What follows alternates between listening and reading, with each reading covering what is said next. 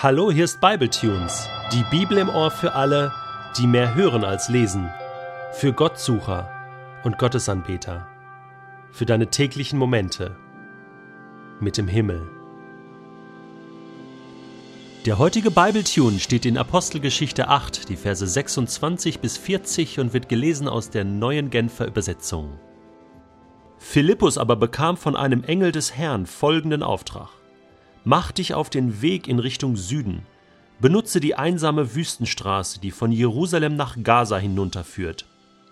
Philippus machte sich auf den Weg, und als er diese Straße entlang ging, kam dort in seinem Reisewagen ein Äthiopier gefahren, ein Eunuch. Es handelte sich um einen hohen Würdenträger, den Finanzminister der Kandake, der äthiopischen Königin. Der Mann war in Jerusalem gewesen, um den Gott Israels anzubeten und befand sich jetzt auf der Rückreise. Er saß in seinem Wagen und las im Buch des Propheten Jesaja. Der Heilige Geist sagte zu Philippus: Geh zu dem Wagen dort und halte dich dicht neben ihm. Philippus lief hin, und als er neben dem Wagen herging, hörte er den Mann laut aus dem Buch des Propheten Jesaja lesen. Verstehst du denn, was du da liest? fragte er ihn. Wie kann ich es verstehen, wenn niemand es mir erklärt? erwiderte der Mann. Und er bat Philippus aufzusteigen und sich zu ihm zu setzen. Der Abschnitt der Schrift, den er eben gelesen hatte, lautete Man hat ihn weggeführt wie ein Schaf, das geschlachtet werden soll, und wie ein Lamm beim Scheren keinen Laut von sich gibt, so kam auch über seine Lippen kein Laut der Klage. Er wurde erniedrigt und all seiner Rechte beraubt. Niemand wird über Nachkommen von ihm berichten können denn sein Leben auf der Erde wurde ihm genommen. Der Äthiopier wandte sich an Philippus. Bitte sag mir, von wem ist hier die Rede? Spricht der Prophet von sich selbst oder spricht er von jemand anders? Da ergriff Philippus die Gelegenheit und erklärte ihm, von dieser Schriftstelle ausgehend, das Evangelium von Jesus. Als sie nun ins Gespräch vertieft die Straße entlang fuhren, kamen sie an einer Wasserstelle vorbei. Hier ist Wasser, rief der Äthiopier. Spricht etwas dagegen, dass ich getauft werde? Und er befahl, den Wagen anzuhalten. Beide, Philippus und der Äthiopier, stiegen ins Wasser, und Philippus taufte den Mann. Als sie wieder aus dem Wasser stiegen, wurde Philippus plötzlich vom Geist des Herrn ergriffen und an einen anderen Ort versetzt, und der Äthiopier sah ihn nicht mehr. Trotzdem erfüllte ihn eine tiefe Freude, als er nun seine Reise fortsetzte. Philippus fand sich in Aschdod wieder. Er zog nordwärts und verkündete in allen Städten das Evangelium, bis er schließlich nach Caesarea kam. Der heutige Bibeltext gehört zu meinen Lieblingstexten in der Apostelgeschichte. Warum? Er ist voll von, sagen wir mal, himmlischen, übernatürlichen Elementen, die so natürlich, so alltäglich rüberkommen. Gehen wir diese Elemente mal Schritt für Schritt durch. Da heißt es, Philippus bekam von einem Engel des Herrn folgenden Auftrag. Und wie so ein himmlisches GPS-System bekommt er den Auftrag, sich Richtung Süden zu bewegen und dann die nächste Straße, die Wüstenstraße, die von Jerusalem nach Gaza hinunterführt, abzubiegen. Wie muss man sich das vorstellen? Wie hat der Engel mit Philippus kommuniziert? Das wird dir nicht erklärt. Es wird offen gelassen. Ich würde das so gerne wissen. War das akustisch? Ist der Engel dem Philippus erschienen, so wie wir das in Evangelien lesen? Ja, es gibt solche übernatürlichen Begegnungen. Es gibt ganz wichtige Ereignisse in dieser Welt, da beauftragt Gott Engel.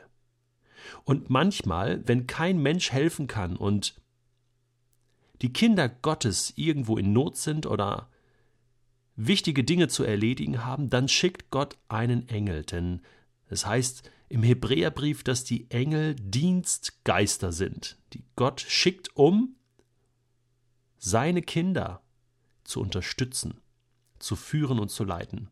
Deswegen ist das was ganz Normales und es kann dir und mir genauso passieren, dass wir einem Engel begegnen. Vielleicht bist du sogar schon mal einem Engel begegnet. Das Problem ist, du hast es vielleicht nicht gemerkt. Du dachtest, es wäre ein Mensch, ein Fremder, irgendjemand, der dir geholfen hat. Aber vielleicht war es ein Engel. Vielleicht war es bei Philippus auch so, dass er das gar nicht so gemerkt hat. Vielleicht war es ein Mensch, der zu ihm gesprochen hat, oder er dachte, es sei ein Mensch gewesen. Auf alle Fälle muss das Eindruck auf ihn gemacht haben.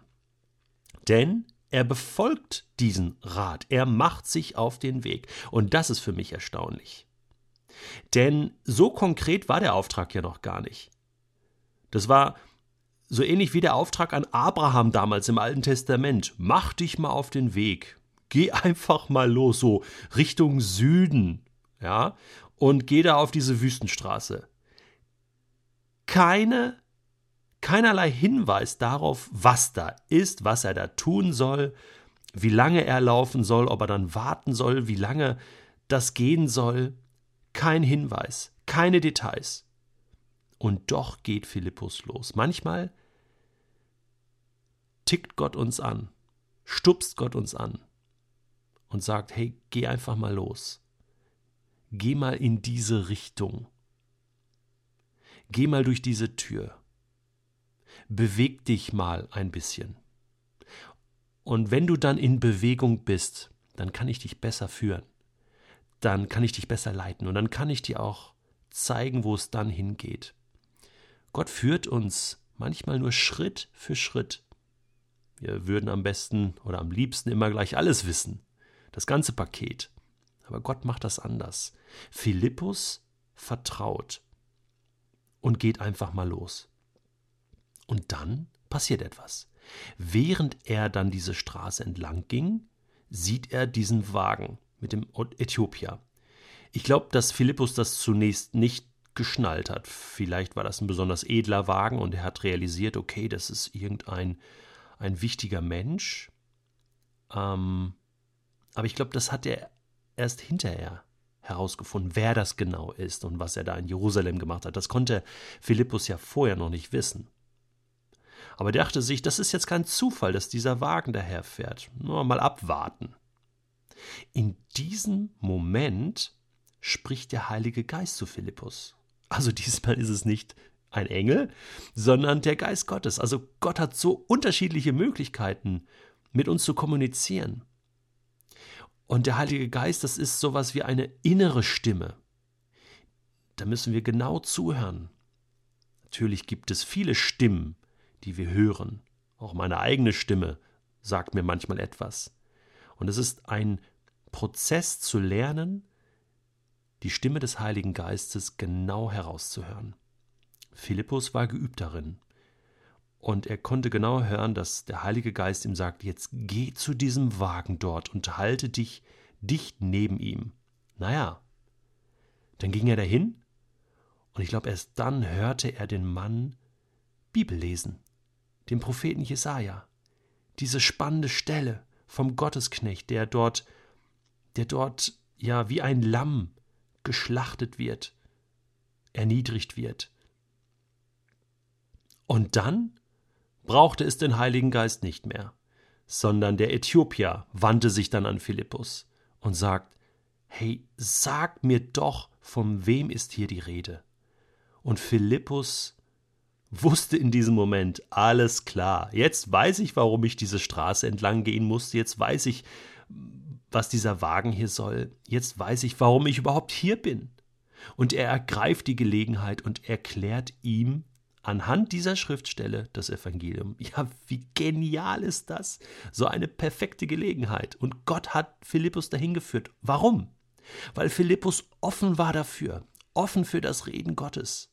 Er möchte uns auch gebrauchen an Menschen, die laufen hier in dieser Welt rum. Die fahren in Autos, in U-Bahn, in S-Bahn, in Zügen, die fahren mit dem Fahrrad, die laufen hier durch die Gegend und machen sich Gedanken über ihr Leben, über Gott. Manchmal ja, lesen sie vielleicht sogar Bibel oder denken über wichtige Fragen des Lebens nach. Und Gott möchte dich zu ihnen führen, manchmal auf übernatürliche Weise.